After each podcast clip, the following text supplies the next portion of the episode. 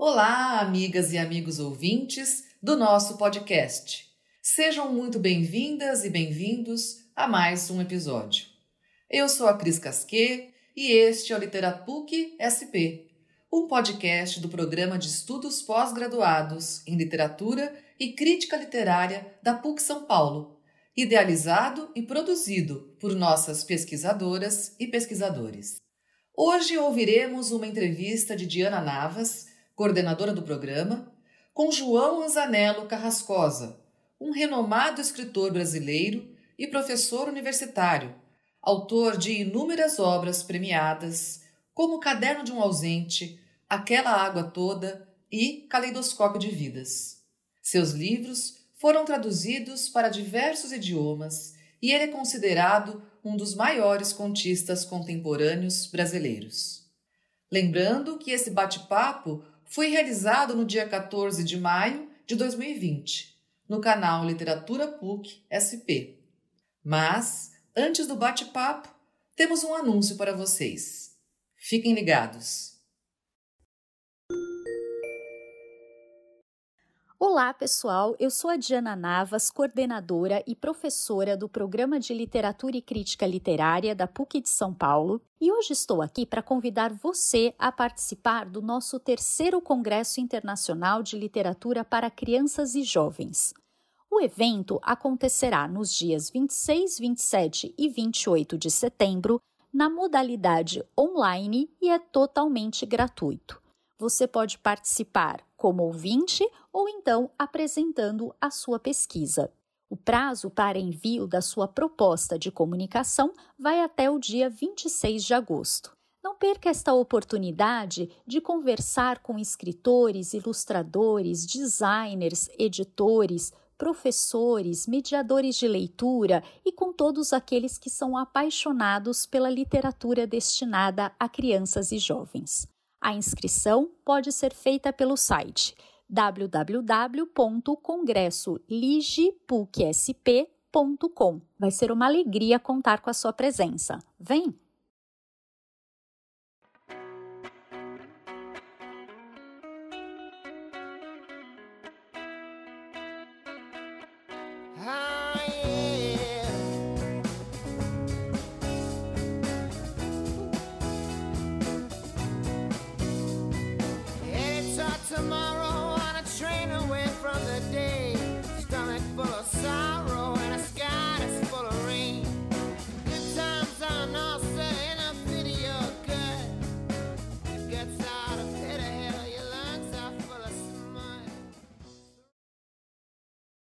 O João Anzanello Carrascosa, uma das maiores vozes da literatura brasileira contemporânea.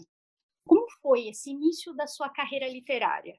Você começa com um livro de contos e quando é que você é, se reconhece, se vê de fato como um autor?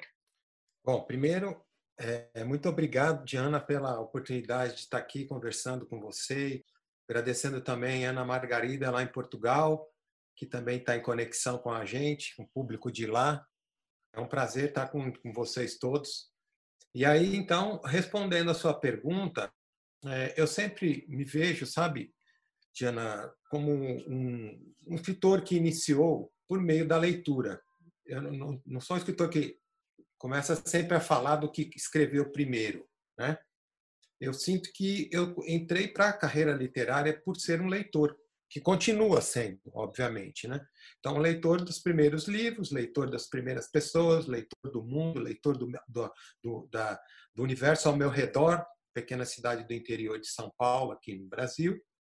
E, e obviamente, é, a paixão por, por ouvir histórias e também por ler, à medida que eu passei a, a, a ler e escrever, foi me levando a algum momento também é, ter o desejo de contar histórias que eu tinha ali circulando dentro de mim e inicialmente, claro, é, é, contar as histórias que eu via, o que eu lia, de um outro jeito. Então, acho que o escritor, é, no meu caso, começou a já a inverter ou a quebrar histórias de outrem. Né? Na hora de contar alguma, um pouco com aquela expressão quem conta um conto aumenta um ponto, eu já queria dar um outro final para as coisas, etc. Então, aí eu comecei a escrever, ah, eu comecei, na verdade, a fazer os primeiros poemas e logo percebi que, embora eu gostasse da poesia, a, as histórias eram que me, me encantavam mais, tanto para recebê-las como para reescrevê-las à minha maneira. Então aí eu comecei a, a fazer os primeiros contos, a escrever os primeiros, tal, nos contos curtos e fazer as primeiras publicações em jornais e, e revistas literários que existiam na época. E daí também participar de concursos que eram para abertos para narrativas breves. Então, os concursos de contos eram muito é, volumosos nessa época, é, os anos 70, final dos anos 70, começo dos anos 80. E aí, por uma, uma certa é, qualidade, talvez, né, admitida que essas histórias estavam começando a, a ganhar, é, eu acabei, então, fazendo o primeiro livro de, de contos e também publicando a primeira, primeira história infantil. Como você lembrou aí, As Flores do Lado de Baixo, na verdade, eu, eu tinha escrito o primeiro livro de contos, Hotel Solidão, mas por uma, por uma ocasião, enfim, por uma oportunidade talvez do destino, o livro que eu publiquei primeiro foi As Flores do Lado de Baixo, que é um conto, vamos dizer assim, uma história infantil, saiu primeiro. E aí depois saiu o livro de contos é, Hotel Solidão. Nesse momento que houve então uma apreciação assim por meio de, de, de escritores, de jornalistas, de críticos, até por, por vencer concursos literários, eu comecei a me dar conta que aí sim, que eu já era um, eu era um autor que estava é, buscando a sua voz, que estava se posicionando, e daí acho que foi o meu início, né? Foi o meu, meu começo. E eu gosto muito que você diz isso, né? De que você é se define primeiro, antes de como um escritor, como um leitor. Nesse caso, você reconhece a influência de outros autores na sua produção? Quem poderia você dizer assim que influencia a sua forma de escrita, que você é, sente que de alguma forma é, mantém um elo? Sim, muito obrigado, Diana, também pela pergunta. É, a gente tem sempre muitas influências, né? Sobretudo quando a gente lembra nosso início e tal. Mas aquelas que mais se consolidaram para mim, elas são de dois lados. E, curiosamente, eh, são os dois lados que existem na, na literatura. É, são os autores da poesia, né, no gênero mais lírico, e são os autores da prosa, obviamente, que é o que eu faço, né? Conto, romance, enfim, a literatura que é de narrativa, né? especificamente ou curta ou mais longa tal. Então, na, é, eu fui muito leitor, né? Que eu estava dizendo então que eu sou um escritor por, a partir da, da, minha leitura de outros autores e de mundo também, é, de, de, poetas. Né? Então, quando era menino lá, já ficava, lia muita poesia, ficava muito deslumbrado com, com aquele trabalho, né? De, de apuro com a linguagem, trabalho muitas vezes uma característica metafísica e tal. Então, os autores que me marcaram muito lá naquele momento, que depois me acompanham até hoje, que eu sinto, é, em termos de poesia, é uma tríade, né? que é Manuel Bandeira, que tem todo um trabalho até de, de, de buscar o lirismo no cotidiano, né? de falar meio que das coisas comuns da vida, até encontrar em notícia de jornal, né? em coisas miúdas, é, pontos de inspiração. Carlos Drummond de Andrade, efetivamente, um grande né, poeta e, e, li muitos livros do Drummond, acompanhei toda a carreira até falecer e hoje continuo sendo leitor dele, é, por, por, conta de uma concepção de mundo, né, de um trabalho mais filosófico, de compreender o seu tempo. É, e o João Cabral de Melo Neto, ou seja, para mim foi uma grande tríade que continua. Eu me sinto sempre, né, aí já é um outro poeta com uma outra natureza, mas que tem uma cadência e uma, e uma musicalidade que, né, com as rimas toantes tal, e claro com o conteúdo da, da, dos te, os temas com os quais ele trabalha que, que também muito me encantaram. E junto com essa tríade teve um grande poeta também português, Fernando Pessoa. Não tem nem como né, não dizer. Né? Então esses poetas sempre me seguem. Eu sempre eu sinto que eles estão comigo quando eu estou escrevendo. E, no, no, no campo da prosa, é, autores que me, né, me mexeram muito, obviamente, todo mundo, né, não sei é muito difícil que um escritor não tenha essa influência. O nosso Machado de Assis, sobretudo no conto. Claro que sou um leitor dos romances de Machado também, mas ah, o Machado tem um, né, um, um volume é, violento de contos e brilhantes, né? Ah, Graciliano Ramos também foi um escritor que me sinto influenciado e sinto que segue comigo também. E se a gente for pensar, uh, o Sérgio Santana, agora que faleceu né, no Brasil, um contista e também romancista, dramaturgo, enfim, que atuou em várias frentes da, com a palavra, é, foi também ele, posso dizer o nome dele, e, e um, um, um, conjunto de contistas, porque eu me sinto fundamentalmente um contista. Né? Então, eu li muitos dos contistas e, e eu, quase todos os contistas brasileiros muito atuantes nos anos 70, 80, 90, é, foram, foram alvos da minha leitura, e leitura profunda, acompanhar também um pouco mais atrás também faleceu o Rubem Fonseca também fui um leitor ávido do Rubem Fonseca tal. Então eu sinto que esses, esses autores estão comigo. Uma única influência que eu te diria para a gente não, não se alongar estrangeira é o William Faulkner que é um que é um escritor que tem todo né um trabalho de romance né efetivamente mas que também tem um, um, um tema muito que, que me é muito caro né o tema das famílias é claro que ele está trabalhando de outra maneira as famílias, as grandes obras dele é, são praticamente sagas, né, fantásticas tal, mas elas envolvem famílias que são, né, como estava te lembrando assim, é, é, muito disseminadas na minha obra. É, eu acho interessante nessa sua fala que você diz, né, que você se considera um contista. E de fato, né, você inicia a sua carreira literária com os contos, depois envereda de uma forma assim magnífica para mim enquanto crítica no, no, campo do romance, né? O aos 7 aos 40 inicia essa trajetória, mas que a meu ver depois se consagra com a trilogia do Adeus, com elegia do irmão. E depois, o que eu percebo é que depois dessa passagem pelo romance, você nas suas últimas produções, né? Eu gostaria até que de de mostrar é, em conto para uma só voz e também no próprio caleidoscópio de vidas, né? É, você novamente retorna a esse gênero do romance. Como é que você explica essa preferência pelo gênero do romance? Desculpa, pela preferência do conto e não do romance. Ah, não, que legal. Muito obrigado também, Diana, pela, pela tua pergunta e pelo conhecimento que você tem da minha obra, do, do, dos contos, dos romances, todos. É, fico muito feliz aí ter, ser apreciado né, por uma, uma, professora e crítica da tua natureza, da tua envergadura, da tua sensibilidade. É, então, o que, que acontece? Eu acredito que assim, quando você trabalha com romance, né, que é uma definição que o romance ele é cortado, atravessado por rios de histórias, ou seja, ele não é só uma história, tem uma história que é um tronco principal, é, que seria o rio principal, mas ela tem pequenos afluentes que ali tem outras histórias que ficam, por vezes, é, encolhidas, ficam é, apenas é, dimensionadas na sua latência e não ganham vida. Né? E eu sempre, quando leio um romance, eu fico vendo que ali tem mais um monte de outras histórias, ou seja, ele é um rio histórias. Né? E eu, eu sinto o, o conto, na, na, na, definição que eu faço nessa metáfora, eu sinto o conto como um riacho, como um, um pequeno, né, um, um, pequeno rio, um córrego, um, uma, um fio de água que caminha. Talvez porque eu venho de uma cidade pequena onde passa um rio, né? Lembrando lá do, do Tejo, do, a poesia do Fernando Pessoa. Bom, é o rio da minha aldeia, o rio da minha cidade. Mas essa, essa ideia de ter um, um ponto aquífero, né? É, me, dá, me, me sempre me, me trouxe uma, uma concepção de que o conto, por ser um riacho, ele, ele traz uma história ali muito muito bem, bem concentrada. Então, é, é, você tem tempo de encontrá-la, você tem tempo de, né, de não navegar como no rio, mas sim de sentir aquelas águas.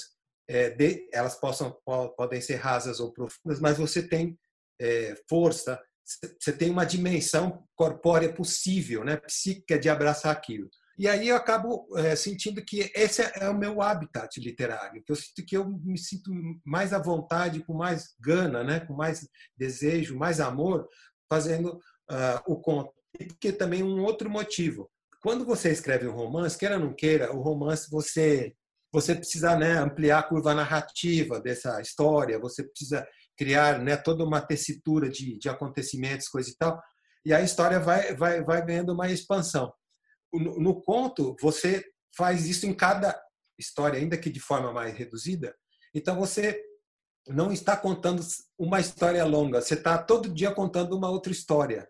Então, o fato de contar uma outra história dá uma certa diversidade para mim como autor. Eu fico contente em poder né, é, contar um outro, um, uma outra, um outro relato, descobrir uma outra coisa que eu possa contar.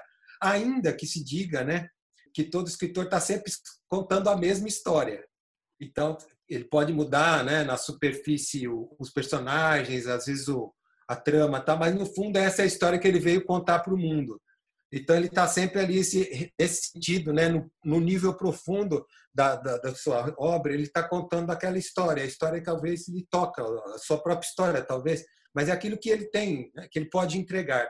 Então o conto me encanta por isso. Cada hora você pode fazer. E uma coisa também que foi muito é, comentada agora com a morte do Sérgio Santana é que ele via no conto o, a possibilidade da experimentação muito mais ampla do que no romance. Eu sinto muito isso também, quer dizer, no, no conto você pode experimentar. Você você mencionou os últimos dois livros, né, que, que são o Caleidoscópio de, de Vidas e o, o Conto para uma Só Voz. É, eles, eles, são, eles são contos, né? mas eles têm uma, uma possibilidade aí de, formal, um pouco diferente dos outros contos que eu escrevo. Né? Eles têm até o formato como se fosse um poema, né? com enjambemã, com cortes em cada linha que não vão na, na extensão da página. É como se eu estivesse buscando um ritmo, né? para dar a essas histórias, ou seja, elas me proporcionaram escrever dessa forma, elas vieram, né? Eu senti que elas deveriam vir dessa forma. Então acho que o conto permite muito, né, esse trabalho de você experimentar, de você tentar fazer outra coisa, de você seguir talvez o que o conto está pedindo. É, e no romance você tem a possibilidade também de criar, de, de ser diferente, mas praticamente quase todos os romances que a gente vê no, né, nos últimos tempos eles têm muito pouca abertura para o, o novo, né, no sentido formal né, de se fazer. Então aí eu, eu gosto da eu eu sinto, né? Me sinto que sou um contista e quando faço os romances eu sinto que eu é, consegui abrir a história mais, tal. É, só que eu fico muito tempo naquela história. Eu quero estar em outra história. Daí porque vou para o conto.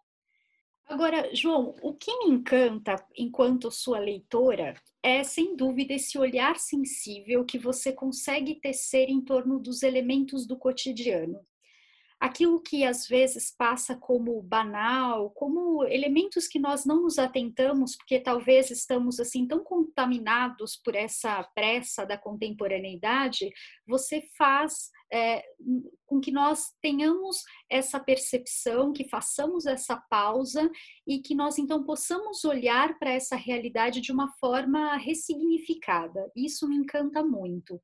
Inclusive, é, eu quando comecei a ler o conto para uma só voz, é, eu vi que você inicia a narrativa citando alguns clássicos, né, que narram aí episódios heróicos, como por exemplo a própria Odisseia, e você logo afirma na sequência que não são esses eventos é, grandiosos que você irá narrar ali, né? Que o seu narrador irá contar, mas a vida de um homem comum, né? Um homem que poderia ser qualquer um de nós. Onde é que você busca a inspiração para olhar essa realidade com esse novo prisma? Você, eu, eu, fico pensando assim: você acredita que na contemporaneidade, é, de fato, já não haja mesmo mais espaço para as grandes narrativas, de grandes feitos, né? Eu quero dizer, mas só essa possibilidade de olhar para a nossa própria interioridade, como é que você vê isso, né? Como é que é esse narrar na contemporaneidade, esse, essa pausa que você consegue fazer para os elementos considerados banais, essa volta para um universo mais íntimo da família? Porque isso realmente, para mim, é um elemento encantador da sua literatura. Você podia comentar um pouquinho? Também, muito obrigado, Diana, pela palavra, né, pela pergunta, enfim, por, é, por contextualizar uh, o seu olhar também para com a minha obra. É, de fato, né, no, no, no Conto para uma Só Voz, eu, eu, lembro que quando eu comecei a escrever, me, me vinha né, essa ideia de uma dor individual, uma dor pequena, quer dizer, uma dor grande, mas é uma dor de um, um homem qualquer. Então, pode parecer para o mundo que é uma dor pequena, que é uma dor do indivíduo e que ele não importa muito, o que importa é o social. Mas nós somos como sociedade todo um conjunto de indivíduos, né? Tá aí nosso momento mundial aqui de estarmos numa situação como como a nossa, né? De, de um de um confinamento, tal, mais próximos ainda dos outros indivíduos dentro de casa do que dos outros indivíduos à rua. E, e sempre me encantou esse, essa essa perspectiva das grandes histórias, das grandes narrativas, mas eu acredito que elas existem, outros poderão fazê-la, porque tem a mão para isso e tem o olhar para isso. O meu olhar, talvez por defeito, talvez por miopia, ou talvez por limitação, é o meu olhar também. Né? Eu adoro ler as grandes narrativas escritas por outrem, mas quando chega a mim, o meu olhar é para as coisas que estão aqui ao meu redor, que estão as coisas supostamente concebidas como miúdas do mundo, as coisas mais ínfimas, mas pelas quais a gente também tem é, um encontro com, as, com a vida, com a qual a gente também pode é, descobrir as cintilações da existência. Então, isso, isso me, me, me inspira, isso me faz é, buscar escrever, né? buscar o detalhe expressivo dessas coisas, tirar da, do, do, do né? até de uma frase bastante conhecida, do ordinário aquilo que é extraordinário, aquilo que tem uma valia e que por vezes não é muito percebido. Isso, para mim, como escritor, eu sinto que é aquilo que eu venho fazer.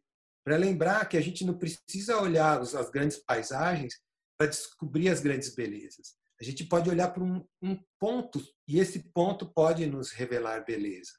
Esse ponto, o que, que pode ser? Muitas vezes o nosso próprio cotidiano, e não o cotidiano social, o cotidiano de outros, o cotidiano que está muito distante para a gente, o cotidiano imaginário de um grande ficcionista cotidiano das, da, da, daqui e agora.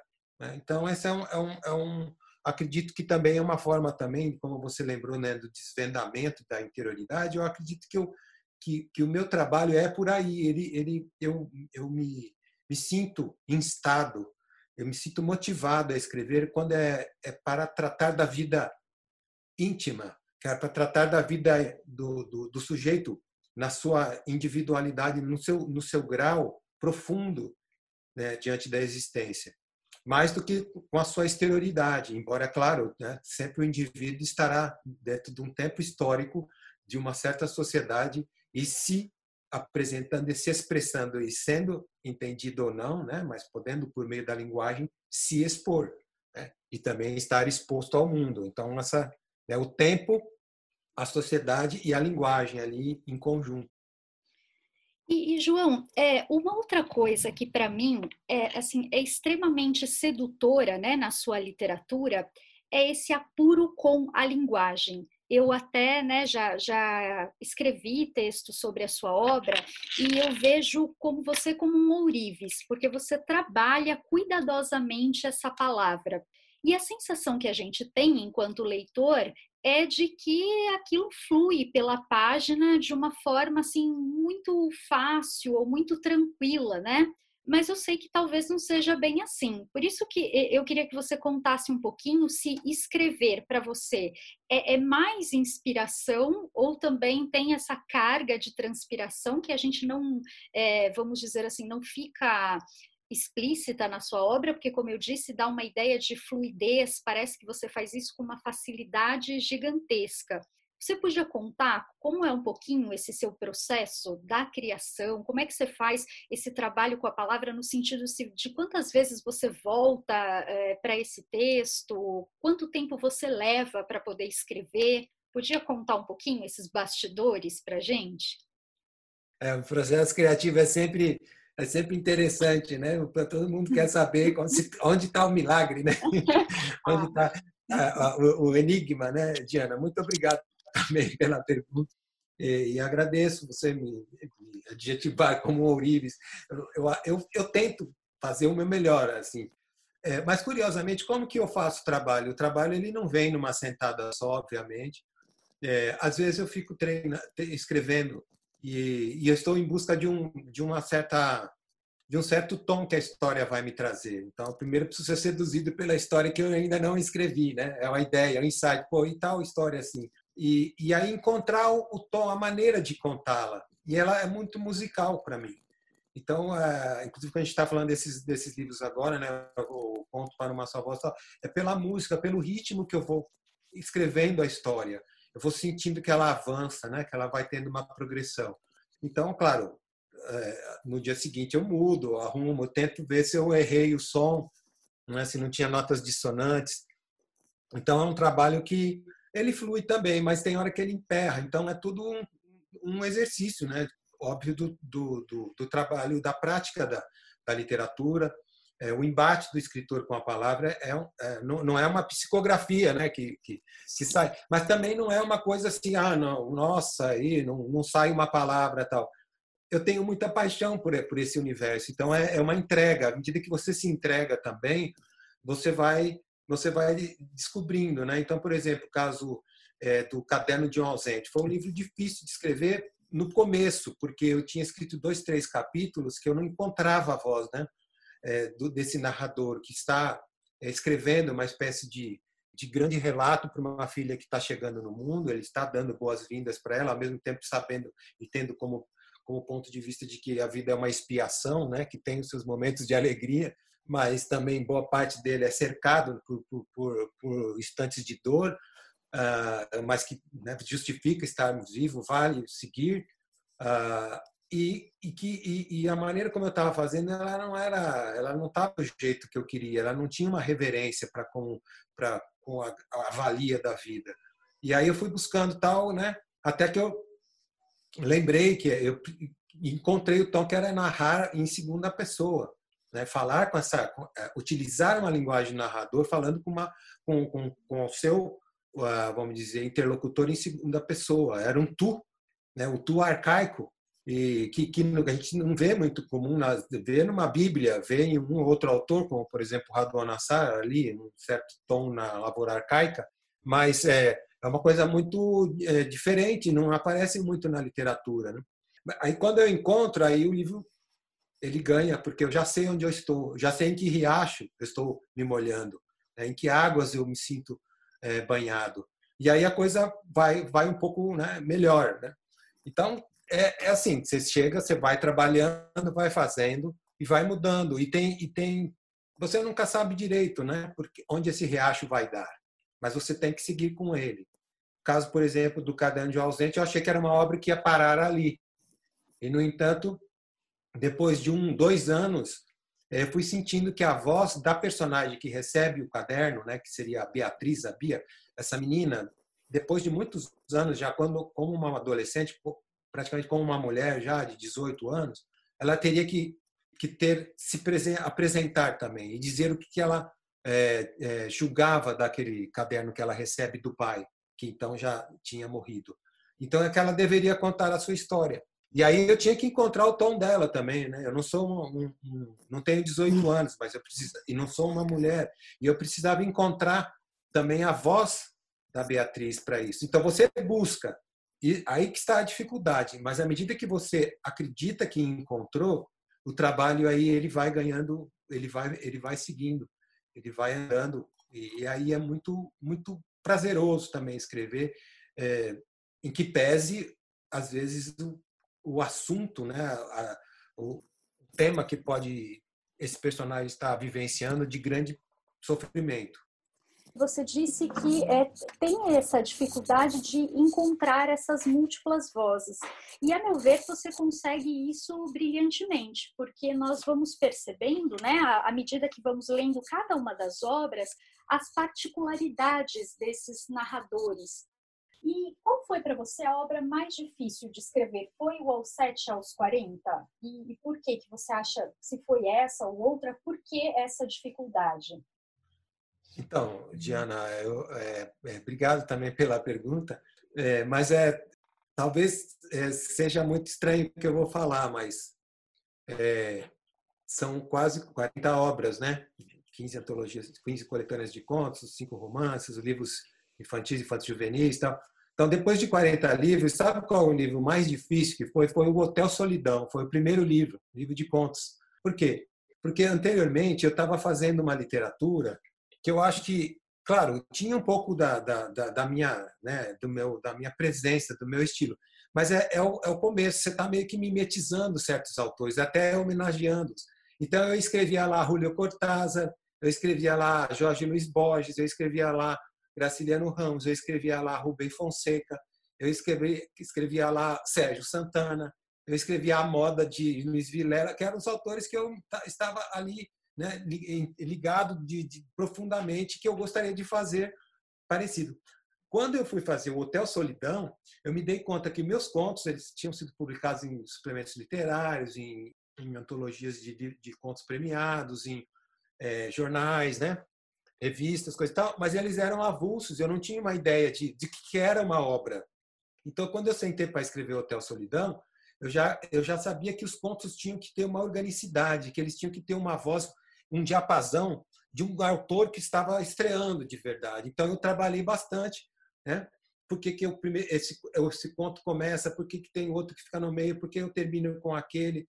Então, essas vozes, eles, elas trouxeram uh, a voz principal, vamos dizer, da, da minha literatura, que era esse, esse sujeito lírico que está voltado para o mundo menor, para o indivíduo, o interior do indivíduo, para, para os espaços pequenos das cidades do interior, né? que vem compor todo um painel da nossa literatura com a sua pincelada. Eu vou cuidar dessa, desse ângulo, né?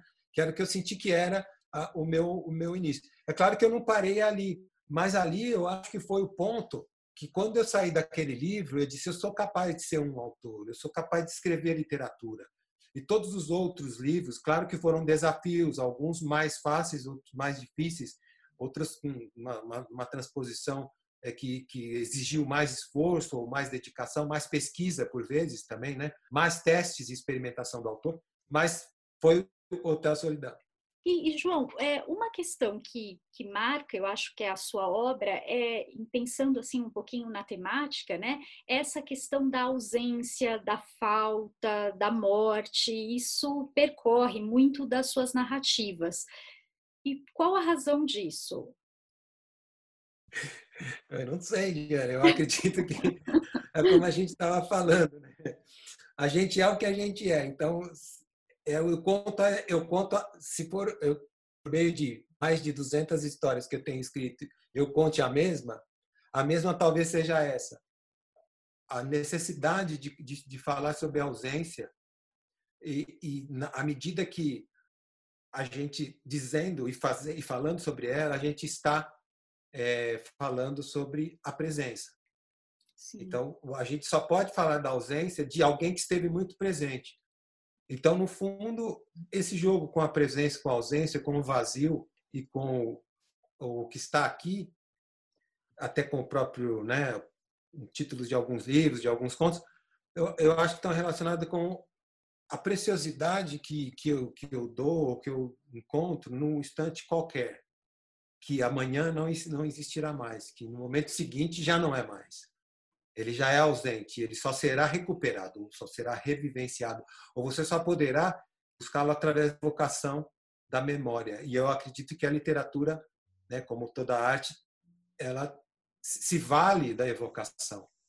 Então é o que é o que me interessa escrever agora sobre a presença, é, estando presente. No momento que eu estou começando a escrever, o momento anterior já é ausência. Então isso é que me faz ir para adiante buscar essas histórias e elas, claro, estão relacionadas com perdas, né? E tem muito a ver, por exemplo, com o, o poema do Drummond, né? Então, ganhei, perdi meu dia. Quer dizer, ao mesmo tempo que você ganha, você está perdendo. É o que acontece com a gente. O, o dia que a gente ganha é um dia a menos que a gente tem para viver. A história que a gente escreve é uma história a menos que a gente tem a vivenciar. Então, a história próxima é a história que a gente está acabando de vivenciar.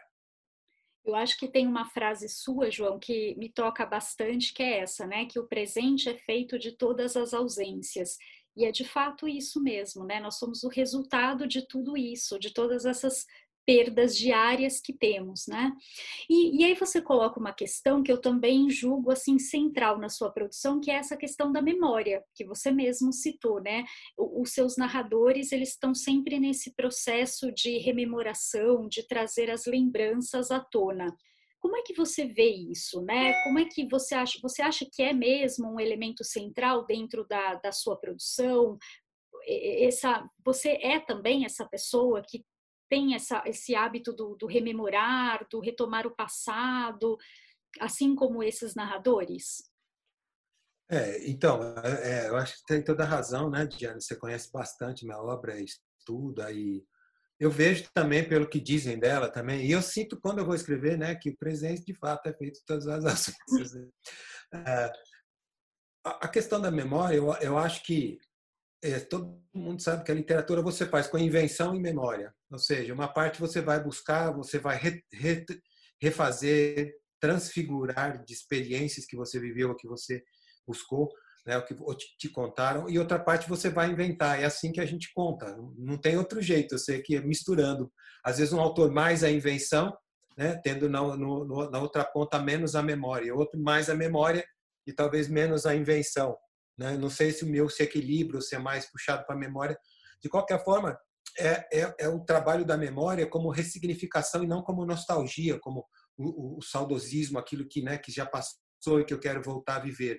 Mas assim a, a, a, a compreensão de que o momento que está sendo vivido já é passado no seu próprio instante de ser vivido. Então, curiosamente, é, embora a gente esteja falando sobre isso, né, que muitos dos meus textos eles trabalham com a memória, eles contam é, alguma coisa que se passou, é, todas as histórias, se você que é, então toda que é uma estudiosa, uma crítica, for fazer uma checagem, quase todas as histórias, quase, também não posso dizer, mas então se a gente está falando de uma de uma espécie de quantidade, né, de valência, é, que eu escrevi dezenas e dezenas de contos, os romances, as histórias infantis e infantis a história é contada no presente, com o verbo no presente do indicativo. Então, ela está, pode até estar falando de um passado, está contando, mas ela está sendo presentificada. Por quê? Porque é o momento que já foi perdido.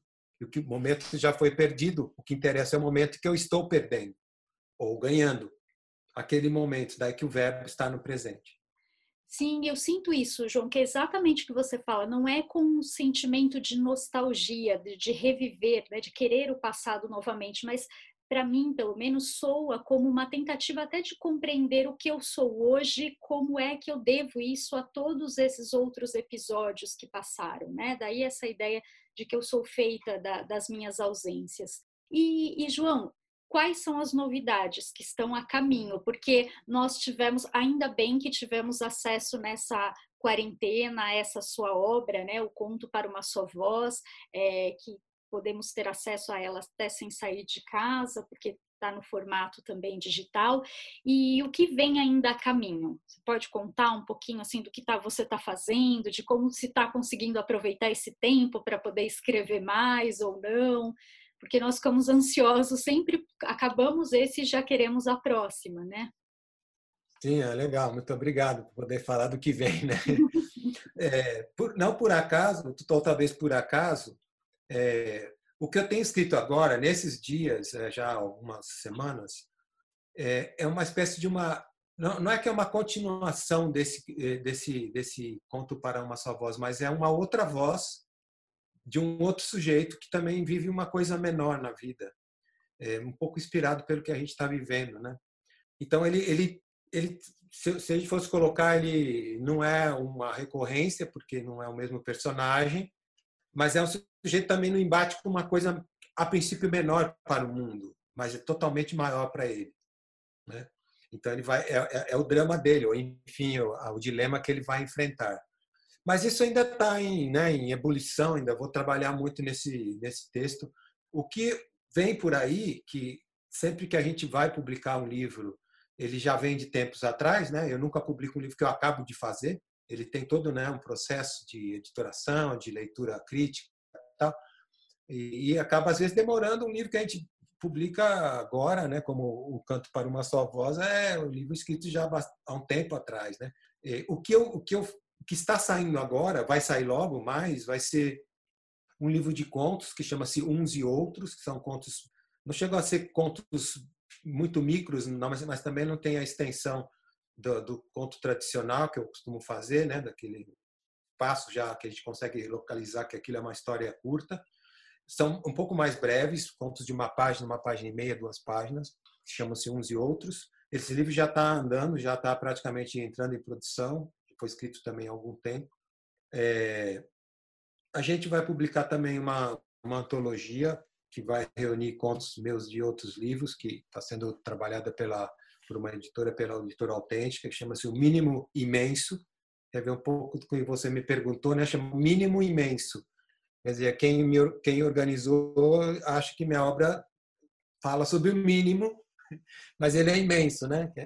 E A gente tem também um livro que, que é um livro de contos que a gente já, já acertou com Alfaguara, que vai mais ou menos na linhagem do Aquela Água Toda, que é um livro que chama-se provisoriamente Tramas de Meninos. São um livro de contos com, com um conjunto de contos em duas partes que estão bem, bem articulados. A gente já conversou sobre isso com o editor Marcelo Ferroni. A gente já, já fez o contrato e tal. Mas por a questão desses tempos que a gente está vivendo, é provável que o livro saia no final do ano ou o ano que vem só, né? que a editora também tem toda a sua programação. E eu, eu entreguei também para a Alfaguara, entreguei um romance que eu terminei eh, um pouco antes da gente entrar em quarentena, que eu estava trabalhando no final do ano passado, fui né, avançando em novembro, dezembro, janeiro, fevereiro, e as portas de março eu terminei, que chama-se O Armazém do Sol, também não sei se é um texto, título provisório ou não, mas esses vão sair adiante, né? Esses vão ainda, ainda estão em contrato, vão ser publicados. O que vai sair mesmo é essa antologia e o, de inéditos, esse livro chamado Uns e Outros. Esse já, já, já está já acordado e já tem, inclusive, ilustrações desses livros. Vai ser legal para o seu grupo também lá que estuda, né? Literatura Sim, bastante. E, e, João, agora é uma curiosidade de Diana mesmo. É, e por que isso você não é, você deixa os seus textos algum tempo ali descansando até que encaminhe para a editora? Por que que você faz isso? É igual vinho, né?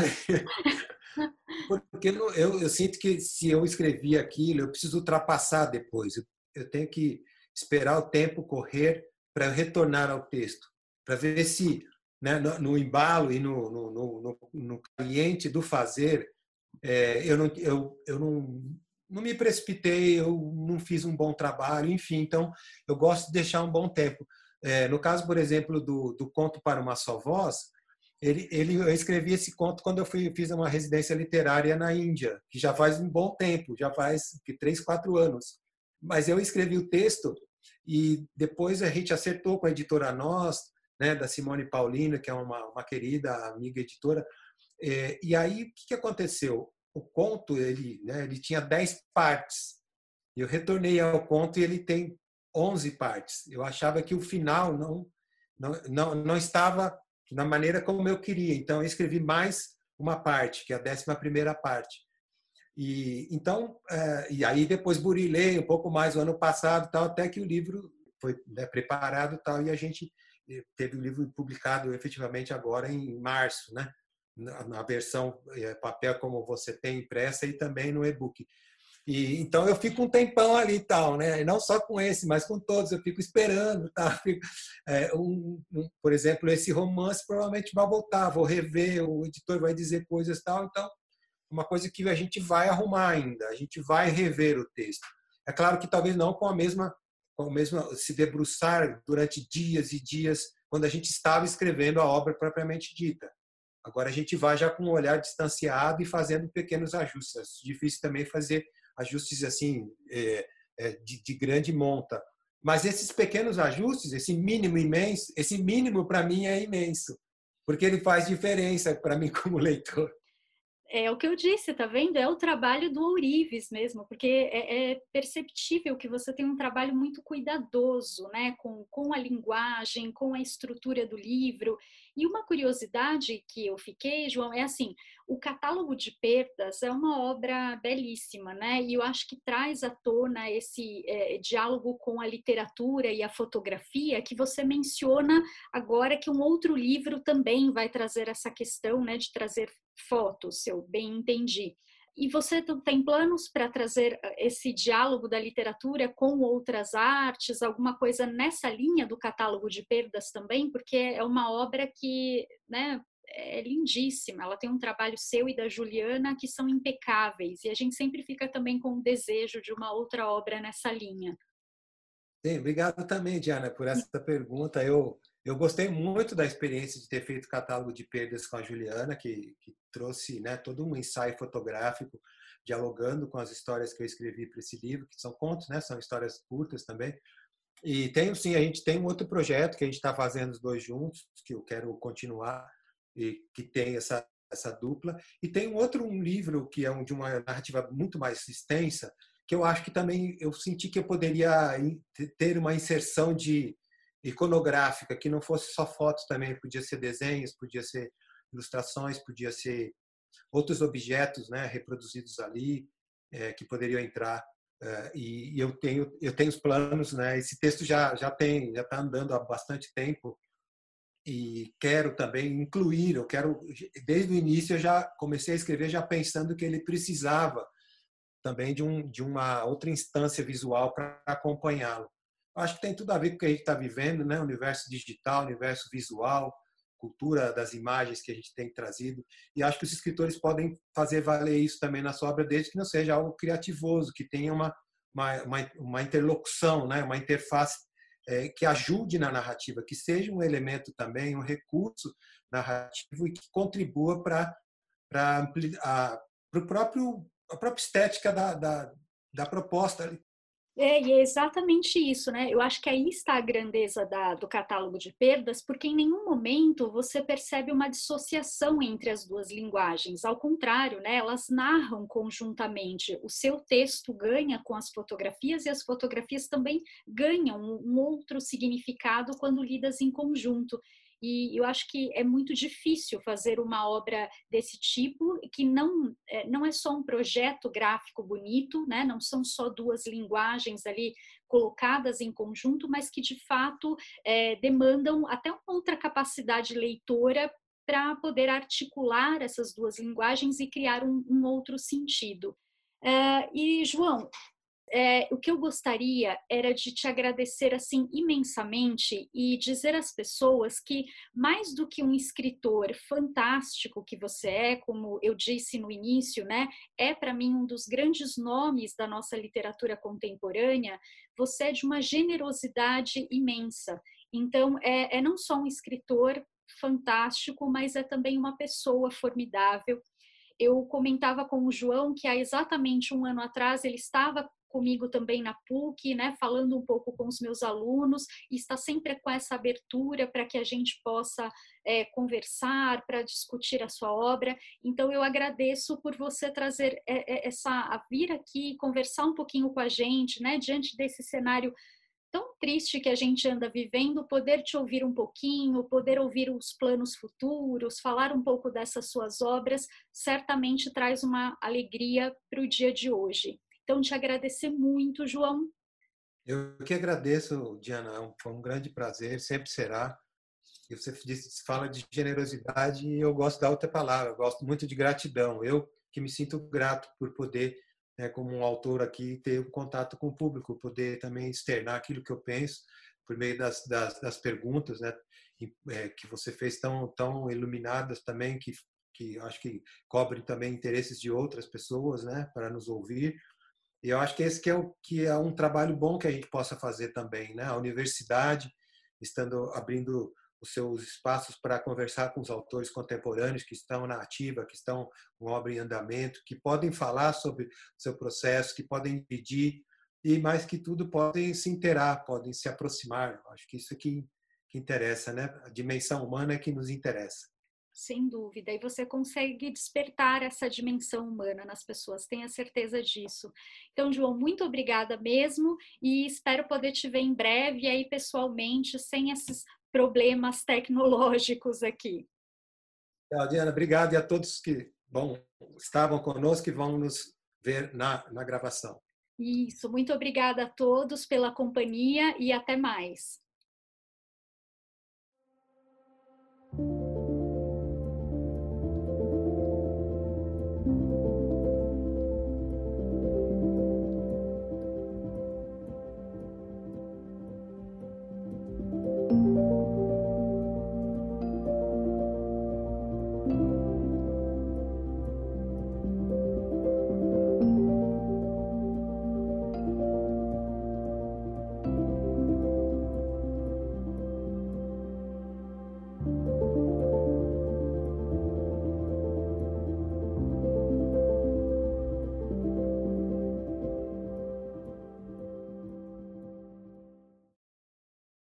Assim terminamos mais um programa Literapuc SP.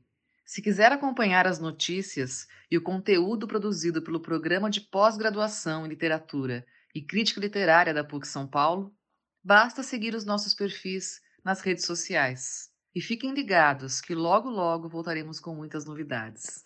Até mais!